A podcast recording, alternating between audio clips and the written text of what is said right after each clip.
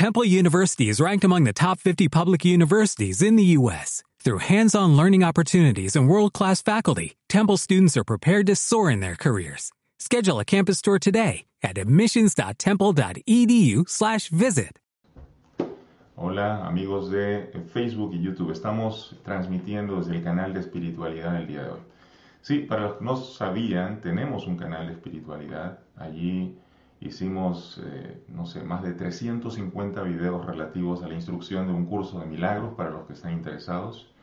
Es un canal, es un canal distinto del canal eh, de la ansiedad me tiene miedo que ya todos conocen.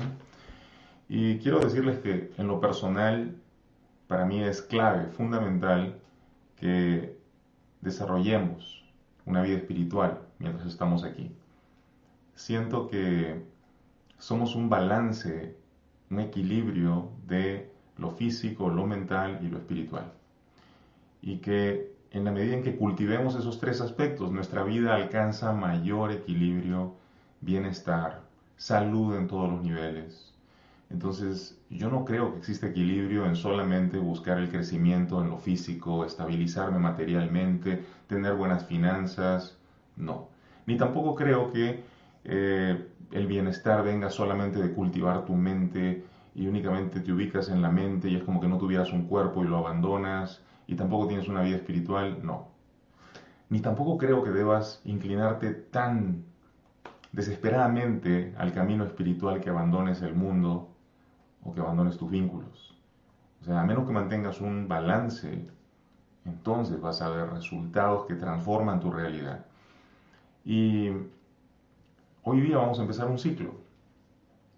En este canal de espiritualidad he leído libros como el del curso de milagros.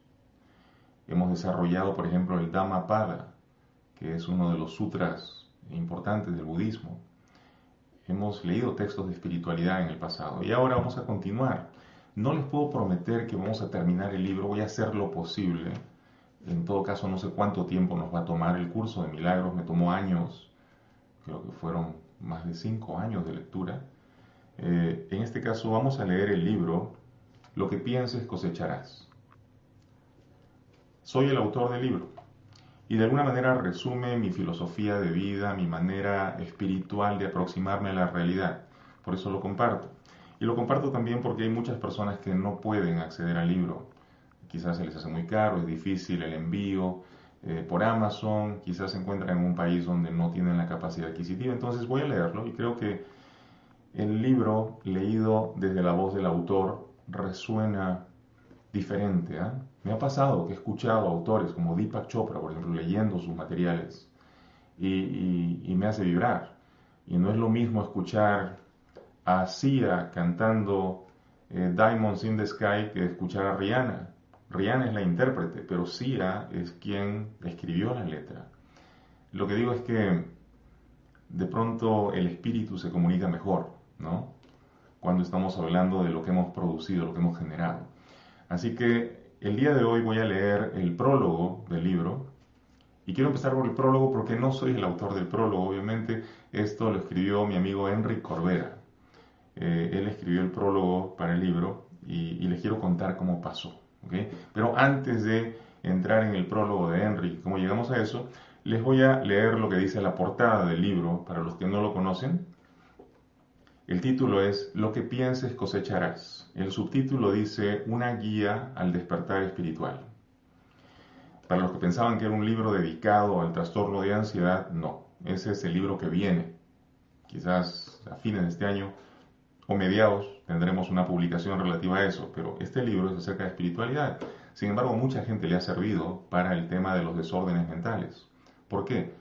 Porque la mente sana en el proceso de despertar espiritualmente.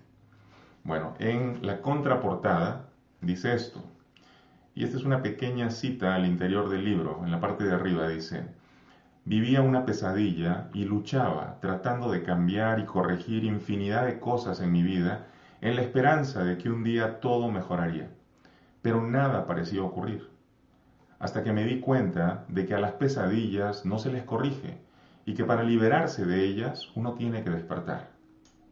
Eso es una cita al libro mismo. O sea, si ustedes lo abren de repente al azar van a encontrar esta cita.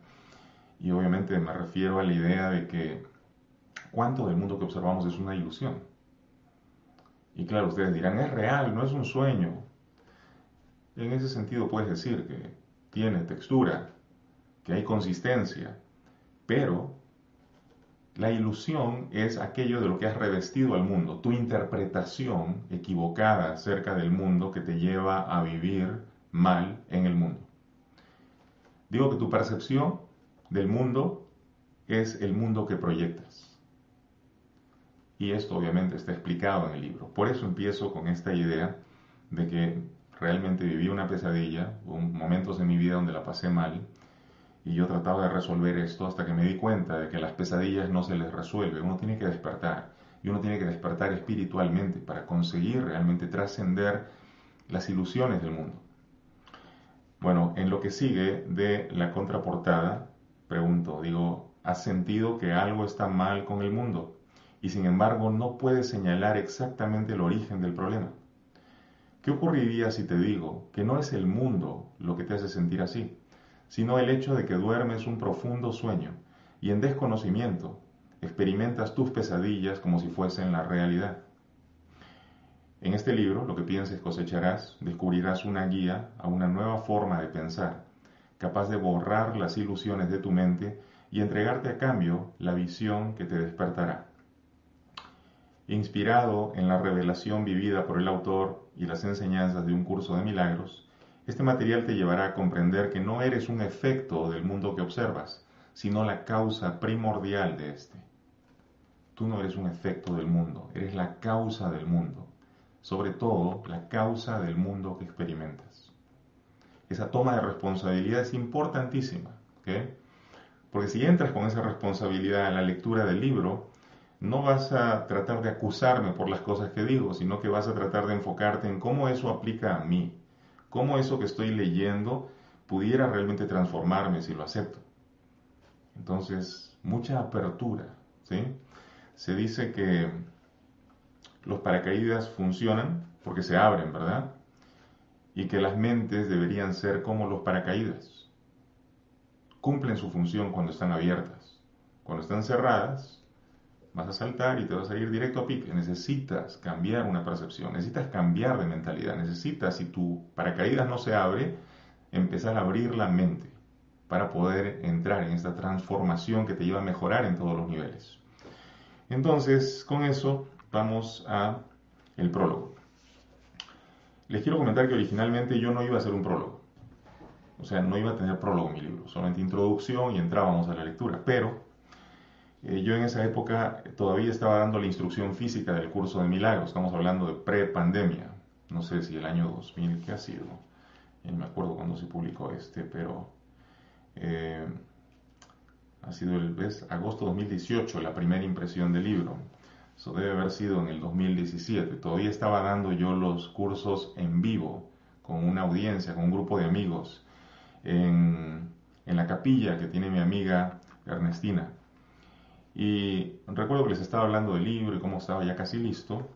Y un amigo presente, Roberto, eh, me dice, ¿y el prólogo? Y le digo, probablemente no haya prólogo. Me dice, ¿cómo que no va a haber prólogo? Y le digo, pues este, es que no quiero forzar a alguien a que lea el libro. Eh, la mayoría de, de, los amigos que me gustaría que escribieran el prólogo probablemente están ocupados. Entonces me dice, ¿quién te gustaría que escribiera el prólogo? Le digo, me encantaría que fuera Enrique Corbera. Bueno, yo tenía una lista ahí de cuatro o cinco personas, pero el primero que se me ocurrió fue Enrique.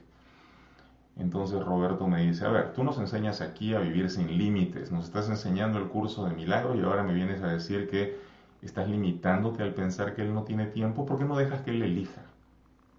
Cuando él ha venido a los Estados Unidos, tú lo has ayudado en todo lo que has podido y muy probablemente él va a tener la voluntad de ayudarte.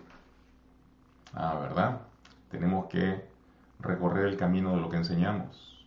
Y qué bueno que Roberto me lo recordó en ese momento, porque yo dije, voy a hacerlo.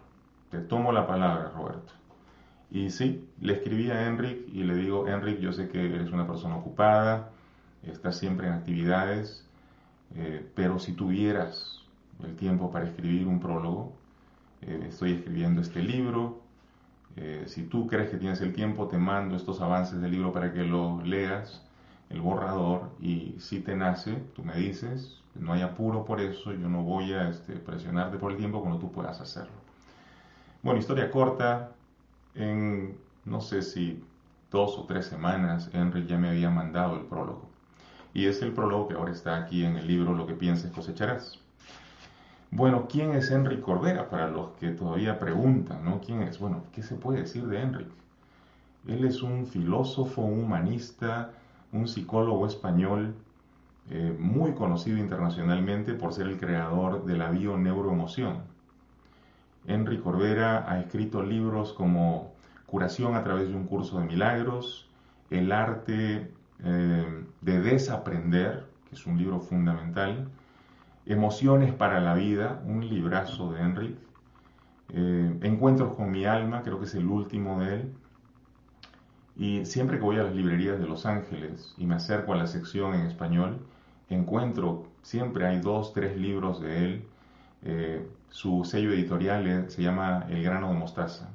Ha publicado otros autores, pero pues ahí están sus libros, ¿no? En todas las librerías, me imagino que en México deben tener todos los títulos de Henry Corbera. Y para los que no lo conocen, léanlo. Pero empiecen por mirar sus videos también. Busquen este... Eh, en internet con su nombre, Enric Corbera. Y, van a ver de qué estamos hablando aquí. Enric, algunos consideran que es un iluminado, eh, es un humanista con un profundo sentido de empatía, una empatía que se exuda por cada por y con cada palabra, y la gente se conecta fácilmente con él. Entonces, claro que les recomiendo leer a Enric. Y bueno, les digo, él escribió este prólogo, así que se los leo el día de hoy, ¿sí? A ver, empecemos entonces. Voy a parar por párrafos para explicar a qué se refiere Enric si es que en algunos momentos no se entiende. O, de repente, este, no sé, de repente voy muy rápido en la lectura, pero me voy a parar para darle un poco de profundidad. ¿sí? Dice, cuando mi amigo Enrique me pidió escribir el prólogo de su libro, no lo dudé. Soy una de las personas que, al igual que él, conocen de la importancia del despertar de la conciencia. Enrique abre caminos tanto a los que creen ya saber como a aquellos que solo intuyen que son nuestros pensamientos los fabricantes de la realidad. Bueno, obviamente Enrique ah, tiene esta misma convicción. Los dos hemos estudiado el curso de milagros por años y compartimos esto. Sabemos que la realidad que observamos no es el mundo real, sino que es el mundo que estamos proyectando. Y por eso acá él enfatiza en esto, ¿no? Eh, aquellos que solamente intuyen que son nuestros pensamientos los fabricantes de la realidad. Luego dice, cierto es que ello ya ha sido dicho y explicado por maestros espirituales como el Buda, pero es igualmente cierto que una cosa es creerlo y otra cosa es vivirlo.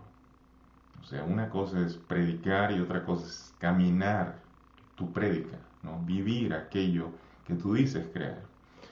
Luego dice, Aplicarlo constantemente desde una conciencia dual que está en el hacer hacia una conciencia no dual que está en el ser es la ruta que ahora se nos ofrece. O sea, en el libro estamos tratando de ir desde la mente dividida en bueno, malo, positivo, negativo, a una mente no dual. Esto también es algo que compartimos con Enrique él cuando lee el curso de milagros, él encuentra mucha similitud entre el curso y el Advaita, una filosofía vedanta de India, una filosofía de la unidad. Eh, la dualidad viene a distorsionar nuestra percepción, el pensar que hay gente por arriba, por abajo, eh, gente mejor o gente peor, o situaciones que me favorecen o situaciones que me perjudican. Más allá de todo eso se encuentra la unidad. Henry lo sabe. Y cuando lee el material que le dimos, pues obviamente concordamos mucho. Entonces él dice, cierto es que ello ya ha sido dicho y explicado por maestros espirituales como el Buda, pero es igualmente cierto, que una cosa es creerlo, otra vivirlo. Entonces, aplicarlo desde una conciencia dual que está en el hacer, o sea, cuando estamos en el mundo de las divisiones, de lo bueno, lo malo, estamos en acción todo el tiempo, en querer hacer y hacer y hacer, y a veces no, no nos detenemos a darnos cuenta de cómo el mundo que observamos y con el que parece que estamos en guerra es el mundo que estamos proyectando. Y no sería lo mismo si estuviéramos en el plano de la unidad y pudiéramos simplemente ser. No solamente hacer, sino ser. y realmente sembrar nuestro fundamento en el ser. Pero no voy a explicar más de esto. Vámonos para acá. Dice, pues como diría Lao Tse, el, autor del Tao Te Ching, dice, como diría Lao Tse, todos andamos en nuestro camino, un sendero único, hecho de experiencias que se van abriendo delante de nosotros y cerrándose por detrás de instante en instante. O sea, esto se está creando, nuestros pensamientos están creando la realidad instante a instante. Dice, aquí se desarrolla con claridad una de las claves para hacer rendir la mente a la conciencia no dual, la percepción. Sí, en el libro hablo mucho de la percepción como nuestra proyección, lo que percibes del mundo o de la gente, en realidad es lo que proyectas porque ya lo traes dentro. Entonces aquí se desarrolla con claridad una de las claves para hacer rendir la mente a la conciencia o la mente a la conciencia no dual, o sea, a la conciencia de unidad. Y esa clave es la percepción.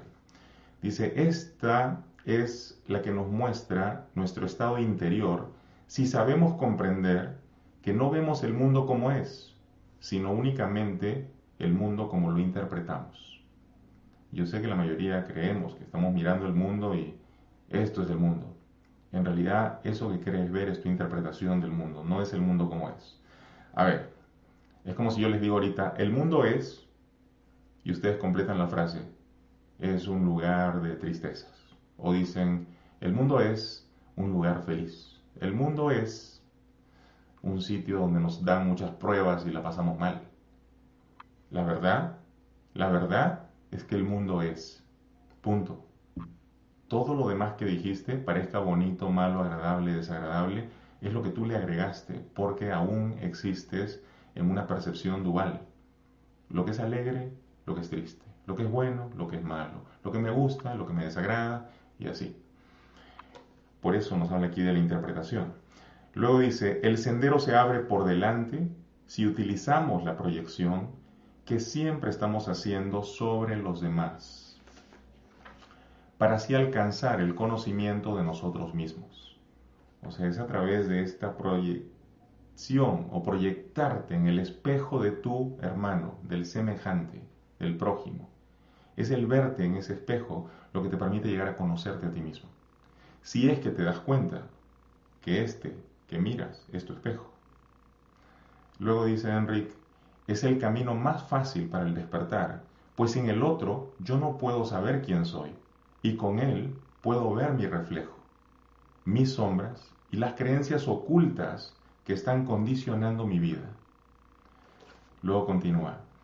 Mientras avanzas por el sendero, no buscas la causa de lo que te ocurre en el mundo de allá afuera, sino que reconoces que aquello que acontece en tu vida, tus experiencias, son sólo efectos de los que tú eres la causa. Ante esta verdad, el mundo cambia completamente y los problemas se convierten en oportunidades, pues ellos te permiten desarrollar tus capacidades y liberar así tu potencial. Luego dice Enrique, supongo que alguna vez has oído que el mundo es una ilusión. Enrique enseña que la ilusión está en la mente que vive su realidad y no la realidad. Fíjense la diferencia que hace Enrique entre la mente que vive su realidad, lo que proyecta, y la realidad, lo que es, sin interpretaciones. Dice, el mundo es un espejo en el cual uno proyecta su manera de ver y entender la vida, de modo que este espejo, a su vez, refleja nuestras proyecciones a través de los acontecimientos diarios. O sea que lo que acontece en tu vida, te parezca positivo, negativo, parezca que te ayuda o que no te favorece, es en realidad un resultado de lo que tú piensas. Y claro, en el libro esto está súper explicado. Bueno, Henry continúa, dice, este libro te llevará a tomar conciencia de que puedes elegir el cómo vivir tus circunstancias y tus relaciones. Aquí reside el poder que tanto anhelas, tu capacidad para decidir, y esto únicamente puede hacerse a través de dos maestros. El ego o la voz del Espíritu Santo. O sea, aquí Enrique pone manifiesto que hay dos voces en tu mente. ¿no? ¿Dónde han oído eso antes? Por ejemplo, en los evangelios, Cristo decía, no puedes servir a dos amos. Se refería justamente a eso, aquí hay dos voces en tu mente. Una es la voz del ego, que te invita a seguir proyectando y no tomar responsabilidad de nada, y la otra es la voz de tu conciencia superior. Llámale Espíritu Santo, llámale Maestro Interior o como le quieras llamar. Tal como reza un curso de milagros, dice Enrique. Luego continúa, el maestro que elijas, cualquiera de esas dos voces que tú elijas, en un mundo que, aunque luzca aparentemente igual para todos, es único para cada observador.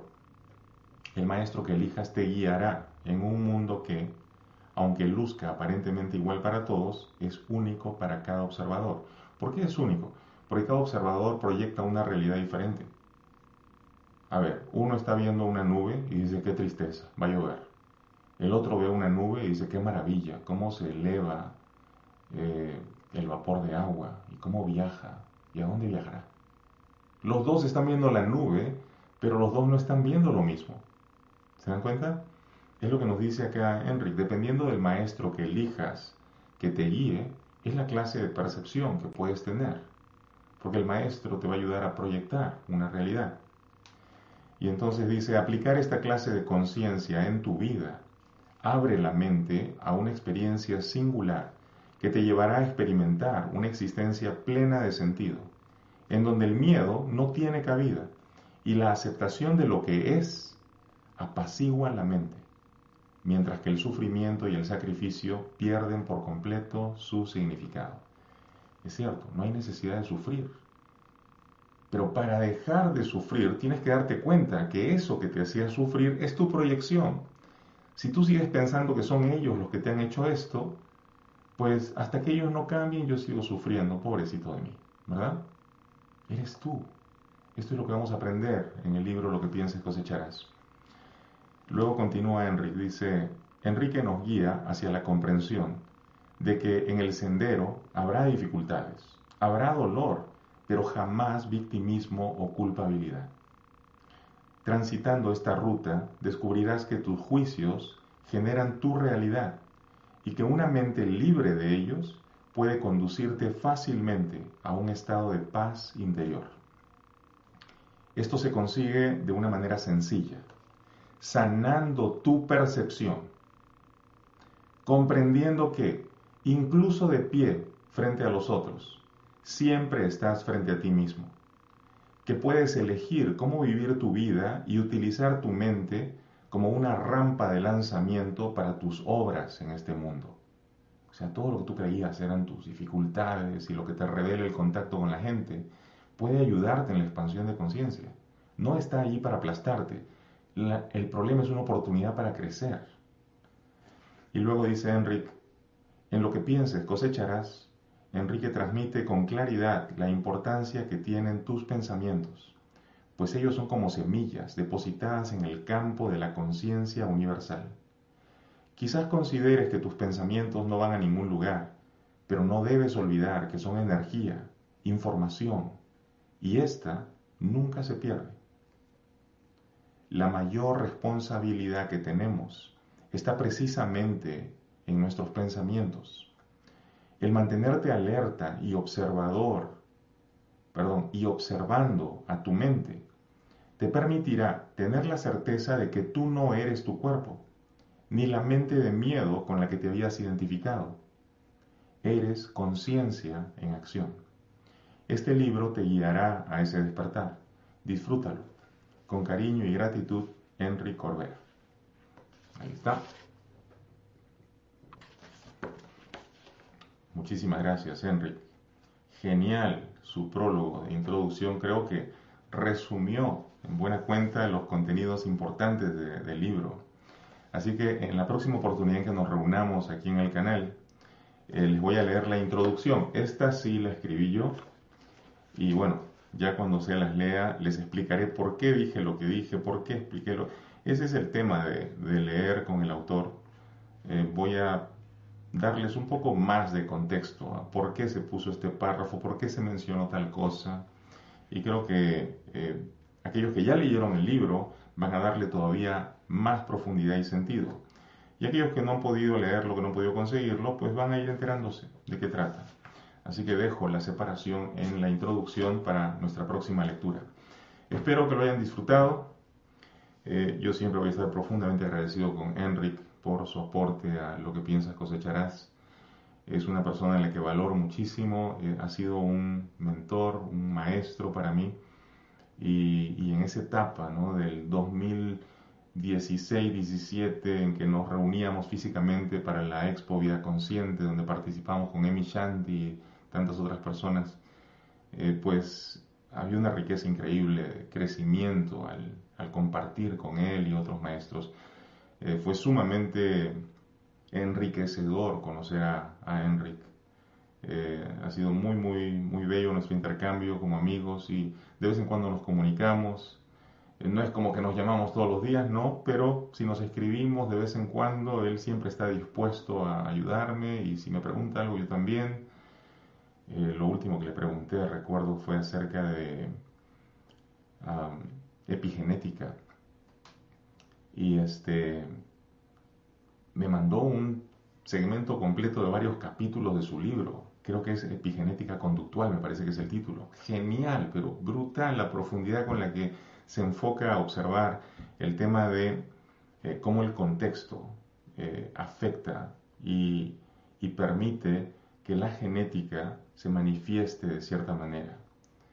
Eh, es, es, realmente muy, muy enriquecedor leer a Henry también, por eso les recomiendo los libros de él si quieren buscarlos.